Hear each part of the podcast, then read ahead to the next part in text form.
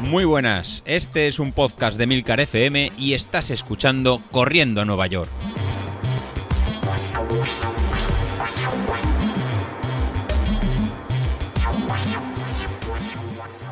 Hola a todos y bienvenidos al podcast pirata de la semana. Y es que no sé qué día se va a publicar o si se va a publicar.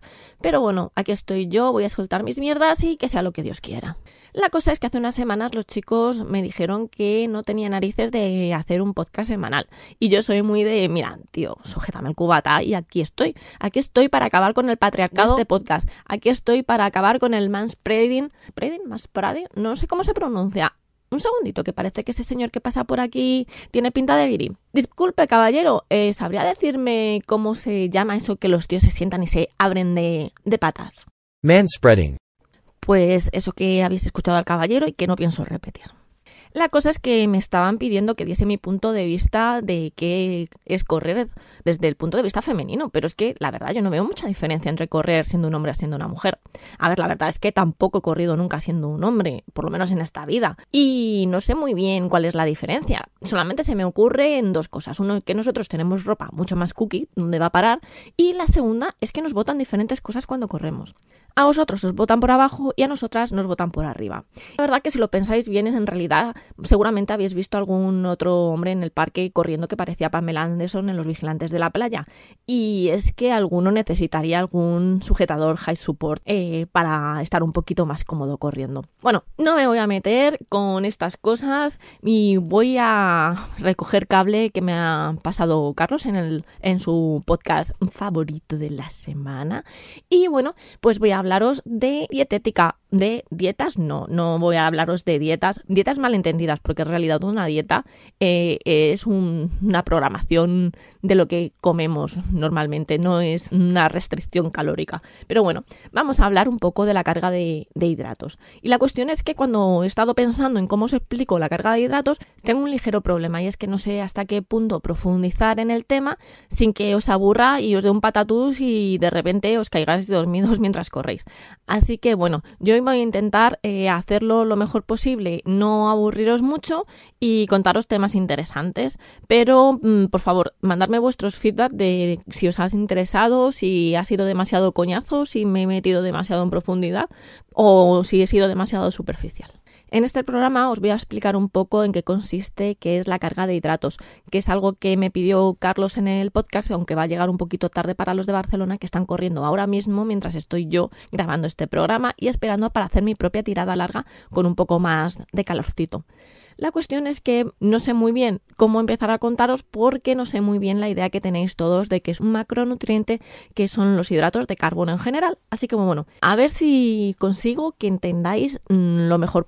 En los alimentos hay nutrientes que están en mayor porcentaje, que es lo que llamamos macronutrientes, y luego los que están en menor porcentaje, que son los que llamamos micronutrientes. Entonces, dentro de los macronutrientes tenemos los hidratos de carbono, las grasas y las proteínas, que son los nutrientes, como he dicho, que estarían en mayor porcentaje dentro de todos los alimentos. El cuerpo necesita estos alimentos para obtener energía y es lo que llamamos sustratos energéticos. ¿Y qué sustratos energéticos utiliza el cuerpo para obtener energía? Pues principalmente hidratos de carbono. ¿Por qué? Pues yo qué sé, porque le mola mucho a la célula el azúcar. Y después están las grasas. Las grasas también son un sustrato energético importante. Lo que pasa es que hay una diferencia fundamental entre las grasas y los hidratos de carbono. Y eso es lo que nos va a hacer que sea tan importante la carga de hidratos de carbono antes de una competición. Es que las células prefieren los hidratos de carbono antes que las grasas. Es que las células son unas jodidas porque ya podían querer tirar de las grasas y acabar así con los michelines. Tú imagínate, te pegas dos carreras y a tomar por saco el michelin ese que tanto te molestaba. Y es que dicen que el cuerpo es pero la verdad que a veces no lo parece. La cosa es que, como ya os he dicho, el cuerpo prefiere tirar de la reserva energética de los hidratos de carbono y eso nos pasa corriendo. ¿Y cuál es el problema de esto? Pues que la reserva energética de los hidratos de carbono, a diferencia de las grasas, es finita. Es decir, pues vamos a tener eh, X cantidad y cuando se agote, pues se ha agotado. No como las reservas grasas que son prácticamente ilimitadas y es que tú dale al cuerpo donuts que los va a almacenar ahí, pero, pero bien. Además, donde, donde no te guste, ahí va a almacenarlos. En 1855, el fisiólogo francés Claude Bernard allá mi francés, que si el inglés es malo, imaginaros la pronunciación en francés.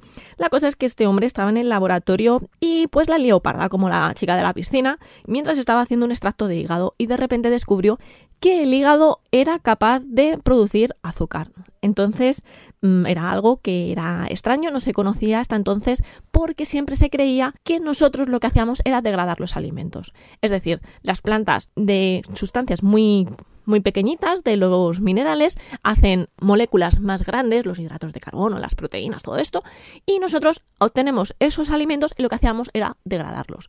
Y de repente, pues vamos a descubrir que existe una molécula que se llama glucógeno y que nosotros somos capaces de fabricar de moléculas chiquititas como son los azúcares más simples vamos a poder pasar a fabricar una molécula muy grande como es el glucógeno y después volver a usarlo para degradarlo en azúcares simples. No sé si esto ha quedado muy claro, pero bueno, ahí os lo dejo. Meditarlo un rato si queréis darle al pauso o algo. Hablando un poco así en bruto y sin mucho carácter ni rigor científico, lo que nosotros vamos a hacer en realidad es romper moléculas para obtener la energía de los enlaces que las unen. Entonces, esto es lo que se llama como catabolismo.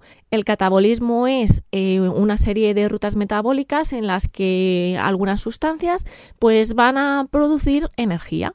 Y en este caso estamos hablando de los hidratos de carbono, en concreto de la glucosa, que a través de pues, la glucólisis, ciclo de Krebs, la fosforilación oxidativa y cosas que os van a sonar muy a chino, pues mm, vamos a obtener la energía que necesitamos para los procesos metabólicos, vamos, para seguir vivos y para que podamos correr y evitarnos chocarnos contra ese famoso muro de la maratón o, el mini muro de la media maratón que llaman. Recapitulando un poco, hemos dicho que los hidratos de carbono tienen una reserva finita. Y esto es lo importante. Vamos a ver dónde está almacenado esos hidratos de carbono que vamos a utilizar durante nuestra carrera. Pues bien, va a haber tres reservas eh, de los hidratos de carbono. Bueno, uno podría ser considerado reserva, pero sí, pero no. Y es que es la sangre. La propia sangre siempre tiene que mantener unos niveles de glucosa. Es lo que se llama la glucemia, ¿no? Y ahí pues vamos a tener un tanto de, glucosa, pero que va a ser relativamente poco con respecto a los otros dos eh, reservorios que vamos a tener de glucosa. Glucosa que se va a almacenar en forma de glucógeno. ¿Y dónde van a estar? Pues uno, muy importante en el hígado. En el hígado vamos a tener entre 75 y 100 gramos de glucógeno. ¿Por qué digo que es muy importante? Porque de este glucógeno es de donde vamos a tirar, por ejemplo, durante la noche para tener el, cuerpo funcionando mientras estamos en, en ayunas. Y por tanto, durante el ayuno van a ir disminuyendo estas reservas de glucógeno en el hígado y es lo que se llama el gasto cuando se acaba, se llama deplección, deplección del glucógeno. Esta palabrota os la digo más que nada para que veáis sé de lo que hablo. Bueno, no, en realidad os lo digo porque puede que busquéis literatura y os encontréis de repente deplección del glucógeno y no sepáis de qué es. Pues simplemente es del agotamiento de las reservas de glucógeno, en este caso en el hígado. Y por otra parte, pues vamos a encontrar una cantidad muy importante de glucógeno en el músculo. Y cuando digo músculo, estoy hablando del músculo, lo que entendemos nosotros por músculo, músculo, lo que es un cuádriceps, un gemelo, un tríceps. ¿Y por qué hago esta especificación? Porque se denomina músculo esquelético. Es la fibra muscular esquelética la que compone los músculos del cuerpo.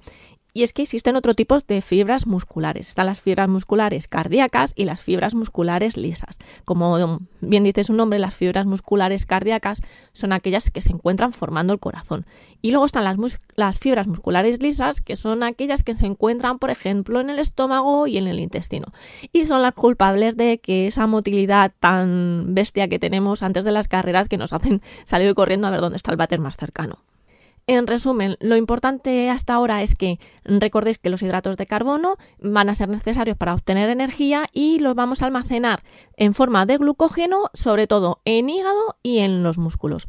Hasta aquí espero que no os hayáis liado mucho y continuamos.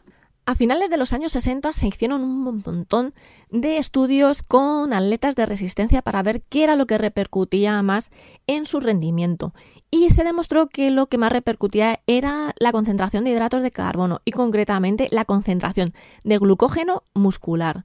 Y aquí quiero hacer una pausa para hacer un recordatorio, un minuto de silencio por todos esos atletas eh, que dieron su energía, su sudor y sus lágrimas, porque señores les hicieron biopsias musculares para determinar qué era precisamente el glucógeno muscular lo que disminuía durante la práctica deportiva y que era eso de lo que más tiraban como reserva energética. ¿Os imagináis que os hagan una biopsia muscular en el cuádriceps, mm, ponerte a correr en una cinta y después que te vuelvan a hacer otra biopsia? Pero por favor, o sea, hoy en día yo creo que esas cosas eh, sería muy difícil encontrar a alguien que se preste, por lo menos conmigo que no cuenten.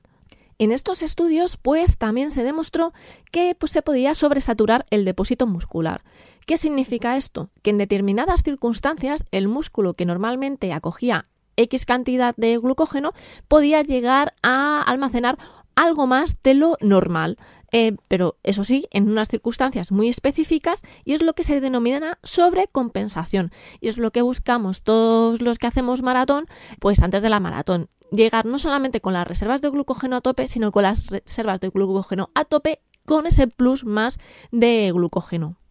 Pues bien, a principios de los años 70, eh, bueno, ya todavía a finales de los, de los 60 también, se determinó el modelo de supercompensación clásico, que lo que dice básicamente es que hay que agotar las reservas eh, de glucógeno mediante la disminución del consumo de hidratos de carbono y el aumento del entrenamiento, y luego hacer una ingesta elevada de los hidratos de carbono.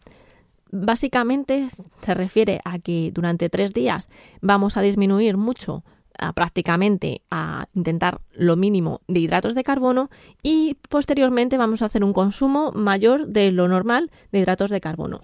Si tuviésemos una competición el domingo, corriésemos maratón el domingo, eso significa que el lunes, martes y miércoles haríamos ejercicio y prácticamente no comeríamos hidratos de carbono para conseguir la deplección y tres días después, jueves, viernes y sábado, sí se haría lo que se llama la carga de hidratos y es lo, de lo que va a estar el programa, ¿no? De la carga de hidratos.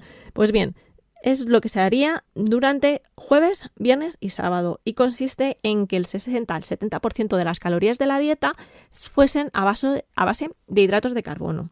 Además hay que tener en cuenta que entre 4 y una hora antes de la carrera habría que aumentar también, hacer una pequeña ingesta de hidratos de carbono eh, ¿Por qué? Porque tenemos que volver a aumentar los niveles de glucógeno en el hígado y es que se habrían agotado durante la noche o parte de ellos se habrían agotado durante la noche y tenemos que reponer ese glucógeno hepático. Si tenéis pensado parar para tomar apuntes y hacer en vuestra próxima competición lo que acabo de contar, olvidaros. Y es que en 1981 se descubrió que no era necesario hacer los tres días de descarga. Mira, y eso que nos llevamos para el cuerpo, porque ¿qué queréis que os diga? Yo que la he hecho no se pasa muy bien, no es agradable comer sin pan. Y como nunca paran de hacer estudios sobre el tema, en 2002 se descubrió que en realidad no teníamos que estar tres días haciendo carga de hidratos de carbono, que con 24 o 36 horas era más que suficiente y se tenían los mismos resultados y los mismos beneficios. Entonces, con eso nos quedamos. Resulta que en realidad para hacer la carga de hidratos de carbono solamente tenemos que estar